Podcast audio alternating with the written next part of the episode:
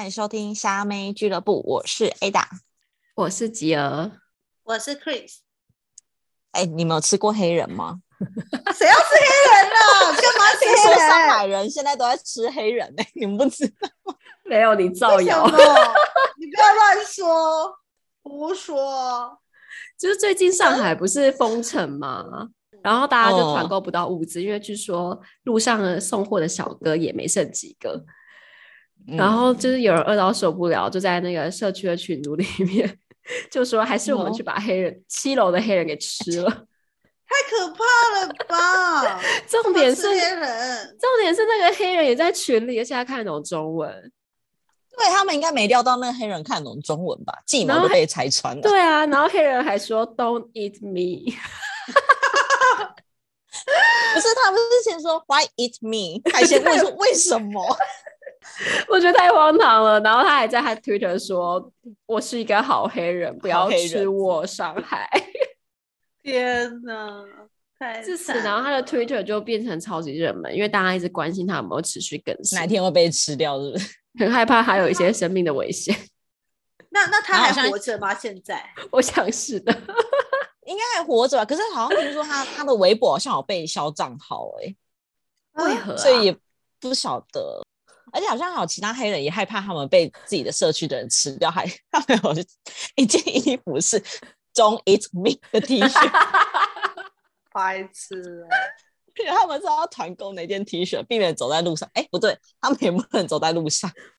哎，现在上海真的超恐怖。我今天看到一个新闻，就是他检测出来明明就是阴性的，可是防疫人员就冲进他家门说你是阳性。啊？为什么？就说你是阳性，你现在就得去方舱医院，就把他抓走。可是他的记录是阴性的。现在就是我说你是阳性，你就是阳性，你就是阳性。你要，你要去医院，你就得去医院。我看我在 FB 上看到有人说，就是他们好像现在都是用物资箱这样子做配送，然后他有一天打开他的物资箱，里面有一堆菜之余，还有一只蛇。这也太可怕了！是团购的吗？是团购的吗？我不知道是不是团购，是在看 FB 人家分享的。然后那个人也是蛮猛的，他就把它煮成蛇汤。他还煮蛇汤？啊，是是是。所以上海真的要十八般武艺都会。对呀、啊，不然你怎么在上海生存？那你知道他们现在后来已经没有这种什么物资箱，他们都是以物易物。然后你知道物资箱里面其实可口可乐是食物链里面的最上层，它可以换任何东西。他们就说目前来看，比如牛肉饼可以换米啊、面啊、油啊，然后半瓶莱姆酒可以换四个蛋挞，就他们会有一个机制。但可口可乐就是第一名，就你只要有可口可乐就赢，就什么都可以换。他们以物易物，所以他们现在是回到最原始的。没错，欸、对啊，他们现在等于是在一个战士战争的时代，就是所有的金钱已经是没有具有任何作用。对啊，因为你也不能花什么钱，你又不能出门，对吧？而且有钱，啊、他们有钱买不到东西，金钱他们是支付宝。可是现在就是你支付宝里再多钱都买不到东西。你现在家里如果有可乐，你就是拥有全世界。没错，哎，可乐是被抢翻的耶，就是真的是想不到，我真的是没想到为什么可乐会当会变成第一名。想不到他们这么爱喝可乐。哎、欸，我刚刚看到刚好有个新闻，就是以前的财经专家现在在分析说什么、嗯、下个礼拜红萝卜的那个趋势会下跌，因为这礼拜实在发太多了，所以下礼拜呢红萝卜已经换不到其他的东西了。那下礼拜呢预计就是米啊、油啊或者是盐，就调味料的那个就价值会上升，因为他们的物资下面都没有这些调味料。所以 财经专家已经可能用完了。对，财经专家已经没有在分析什么股市，他在分析每一每一种食材未来的走向是什么。好扯哇，这真的太夸张。然后我那天看到有一个有一个人在分享说，他们的那个小区的群主就在说：“哎，各位同志们，今天我们的物资有肉。”然后大家都好兴奋，说：“哇，今天物资上居然有肉，这是什么天下天上掉下来的大礼？”这样。就 一打开那物资箱，里面有一只鸭，然后是活的。那跟我那个蛇是不是同同一个社区的啊？可能鸭子不够，换一些蛇还带。然后重点是你那个还敢杀蛇？我看到这个是他不敢杀鸭，然后还谁敢杀？对啊，很可怕的。然后就说就是没肉吃，还多一口吃饭，他只好开始养那只鸭。他养了那只鸭，他养了那只鸭，因为他不敢杀，然后也不敢放。但他还是蛮蛮蛮善良的。对啊，然后我就觉得哇，这个城市还是我们认识的上海吗？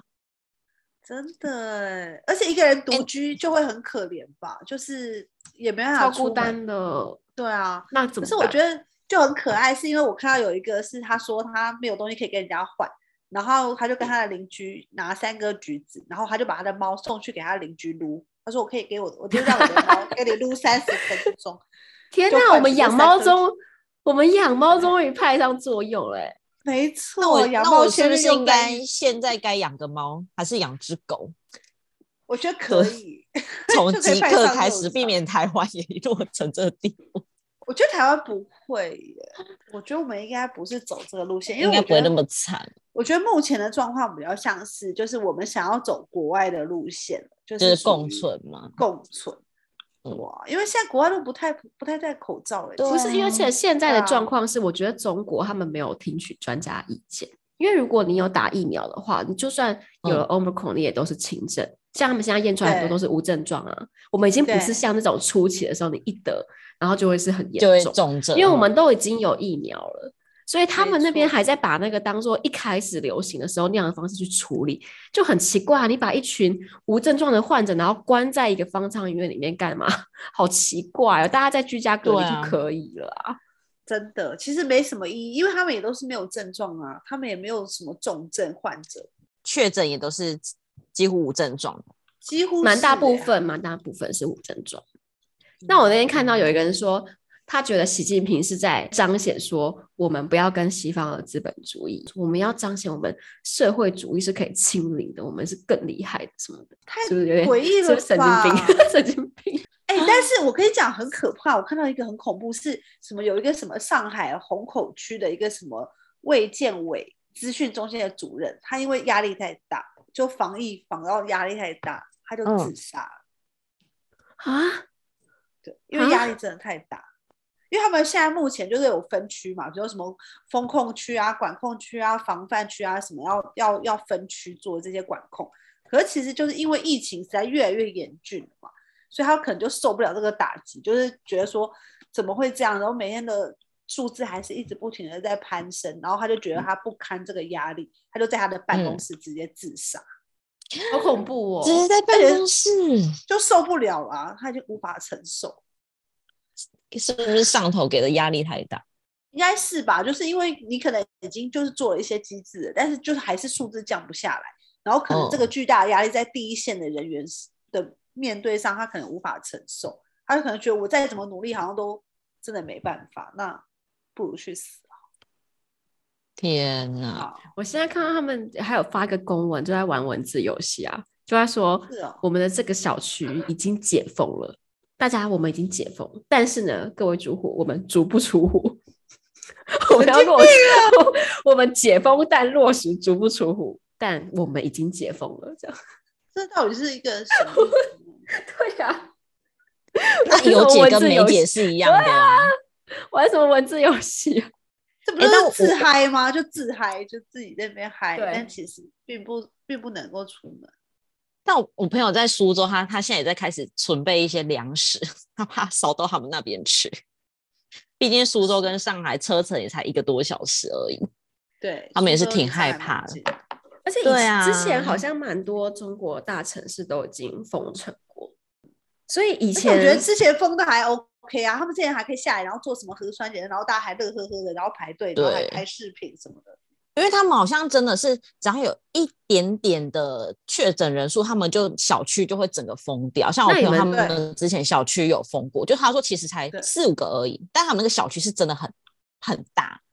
哦，对，因为他们就说，如果全部人都做完了，你就可以下来，在你的社区里面走来走去，所以你就在这个社区里面是很安全的，所以他就会让每个人都固定要做。他们的，但是我我我也不懂，因为他们虽然说他们那个小区有封，可是他还是可以上下班，就是封跟没封还不是一样，就是也是很怪。那这一次上海会封，是因为上海原本是想走国外路线的，他们之前就说我们要跟病毒共存，所以一开始 Omicron 开始流行的时候，嗯、他们其实是就说没有关系，大家就是有一点病症，就除非你很严重，你再去医院，那不然的话就是大家没关系，我们都打过疫苗了。结果就是在疫情突然严重之后，习近平就突然下令说：“我要动态清零啊，谁跟你共存啊？” 可那时候已经失控，那时候已经每天都已经是几千例了。就他们没有在一开始，嗯、一开始原本中国其他城市都是一开始一点点就，就一点点就封了嘛。可是上海那时候就是想说：“哦，我是国际化城市，我要跟国际接轨。”就跟就跟习大大完全不同调。对啊，原来是这样。所以这个会不会是一种政治斗争啊？对啊，也是有可能，感觉是哎、欸。没有啊，就我朋友那个啊，社区主委传来叫他们不要再吃了，就就算有东西也不要吃，一天也不要吃到三餐那么多，因为他们的那个化粪池要满，怕到时候 屎会流出，好惨啊！我我以为是没大家没事在家就拉屎，不是就是希望大家就是尽可能，因为他还叫大家不要订一些奢华的食品，你有看到吗？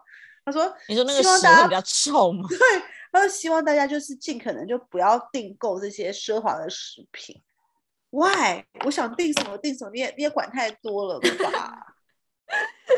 哎、欸，我就前天看到一个超好笑的新闻，就是他们的政府办了一个活动，就是你可以在网络上晒出，就是你今天吃什么的，这种有点像厨艺大赛这样子。嗯嗯。然后大家就就是大家就有些人在炫富啊，就摆上一桌什么豪华的那个餐这样子。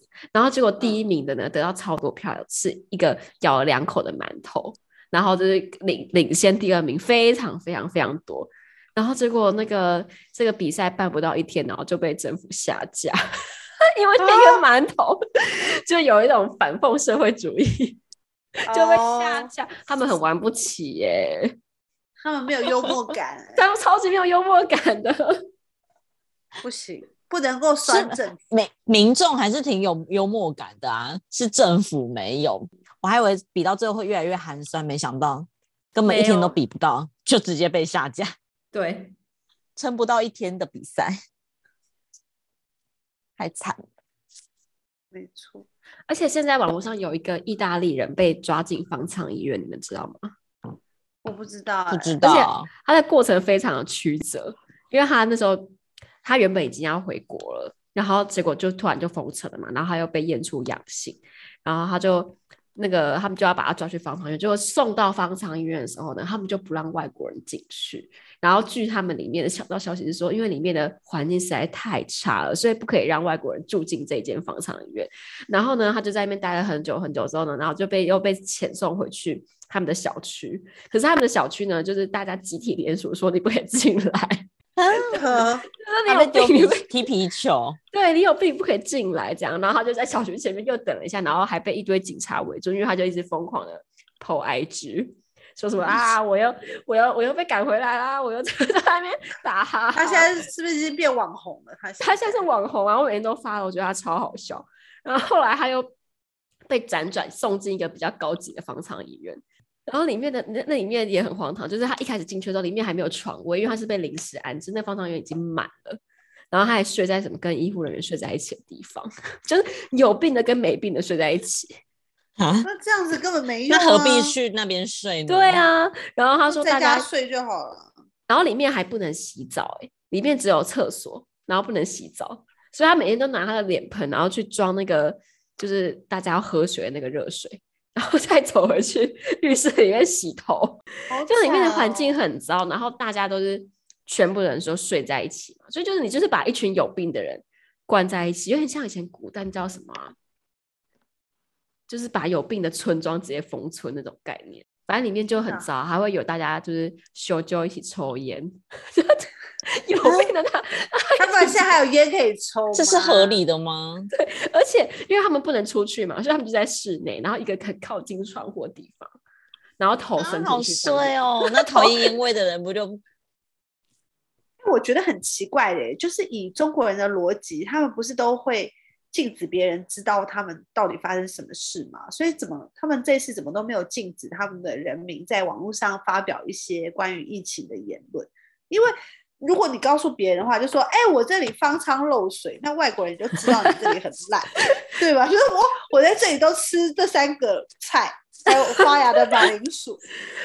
他们只进了，他们只进了那个黑人的账号，没有进自己人。我就觉得很不合理啊。然后而且重点就是，我记得前阵子，然后还有看到一个新闻，也是在讲说，他们就说就是有好像半夜的时候，然后人民在唱歌，然后就就有人就直接广播说，请你们不要在半夜唱歌。然后那个那个住户就直接说，我们不是在唱歌，我们是在要饭吃，我们是没东西吃。哇，谁刚给你唱歌？谁有闲情一直唱歌？我们是要吃的，给我吃的。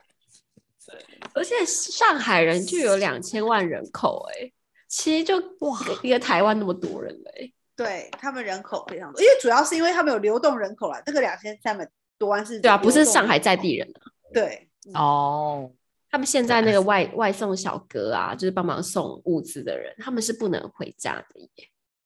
是哦，因为他们一回家就会被小区就会封了嘛，所以他们就是其实都睡路边或者睡在麦当劳或者睡在肯德基。哦，所以他怕他们一回家，他们都没办法出来送物资了。对，是这个意思吗？就是他们他们就是也想赚这个这个钱，因为现在赚这个其实超超级超级发财，因为他们他们的外送有一个机制，就是假如说你有急件的话，我可以就是打赏你比较多钱，然后你可以先帮我送，像 Uber 不是送完之后你才打赏吗？可是他们中国、那个嗯、没有没有，Uber 也 Uber 也有，就是在也可以提前这样，你要急你要急件，就比如说我急着要你立刻先送，嗯、你就可以加钱让他先送。对，他们也是有这样的机制。然后现在因为就是非常少外送小哥，所以大家都打超多钱，疯狂加钱。嗯，对，有时候你加不够钱，根本就没有人要帮你送，所以他们一天就可以拿超多小费。可是他们就也是蛮。蛮辛苦的这种时刻，对啊，就是要把自己暴露在那个。啊、其实我觉得他们他们在外面感觉也不会很危险啊，毕竟外面都没有人那么空旷。说的 也是，说的也是，说的也是蛮有道理的。反而他们是最安全的，而且现在有很多很多奇怪的知识都增加了，像上海会有人就会一直在那个微博上问说：“哎，所以这个发芽的马铃薯，我挖掉这个会发芽还能吃吗？”不能吧？这个蒜，这个蒜有长出一些绿叶，我还能吃吗？然后有时候大家剖出自己吃什么时候，还会说：“哎、欸，你怎么把那个土豆、马铃薯给削皮了？你浪不浪费啊你？” 上次就有人说，现在央视开始疯狂的倡导说节食，一天只吃一餐很健康。欸、对、哦、对，还有上海电视台也是，他们说 教你怎么节食，教你节食，对，就是叫你不要吃东西，太疯了。像我朋友，他其实就是呃，大概是二零一二年、二零一，就是我的算是我们大学刚刚毕业的时候，他就去上海。然后他去上海的时候，他其实就是非常喜欢那边，他觉得那边不太像是中国其他城市，然后真的非常国际化，然后真的高级的餐厅其实也比台北好，所以他可以放下那些，就是他自己也觉得说，在上海其实自由没有被那么被限制，因为他觉得那边是一个超脱于政府管控的地方。可是他说他这一次真的有吓到。有吧？因为之前不是超吓到，一直就是疫情一直以来都说上海绝对不会封，嗯，就是不可能封上海，哪里都封，就是不可能封上海，好像他们都一直是这样认知的。然后后来就是其实封归封，他们也是什么港口不封，就你还是东西可以进出，嗯，嗯，嗯，但人民被封，人民被封，对对啊，嗯，他就会想，他就会说，他就觉得说，哇。没想到上海会走到这一步，因为他说以前他在上海都觉得任何事情都有可能实现，他觉得这个城市可能就有点跟那个就纽约一样吧，就可能美、嗯、美国人心中的纽约是一样的哦，跟台湾表妹一样，对，此生不悔入华入华夏。他哎、欸，我觉得他他的感觉可能就是未来真的有可能会定居中国，可是这一次他他我觉得他感受出来应该是应该是会回台湾了，因为实在太恐怖了。可是哎、欸，可是我有朋友，就是我有个朋友，她的老公不是在上海工作嘛，然后她前阵就回来看小孩，然后看完小孩之后，她就一直想要再订机票回去上海，因为就是还要继续工作嘛。然后可是机票就是一直被改，嗯、就一直回不去。然后后来就有人说，你就不要回去了吧，那边都被封了，那么危险。然后你知道他回什么？他说不行，我要跟我的伙伴一起共进退。真假的？那我觉得这位同志真的是、哦、真的是。很有义气耶，就是感觉好像会观感不佳，所以他可能就为了这种事。真的吗？那他现在有后悔吗？他没有，他他就发了一个还蛮好笑，他就说员工问我饭吃，我现在来帮他找。对，他现在还是里长博的角色。就是我觉得就是想要表示说自己在这个疫情期间是跟着大家一起，所以真正爱上海的人，他们内心里还是对上海抱一丝希望吧。嗯，拜托你们就是再怎么绝望都不要吃黑人，太恐怖了。好啦，反正再怎么饿也不要吃黑人啊，大家，大家好好跟病毒共存吧。反正现在清零应该不太可能了吧？好好跟各类的人种共存，不要吃黑人。没错，那今天就到这儿喽。嗯，拜拜，拜拜。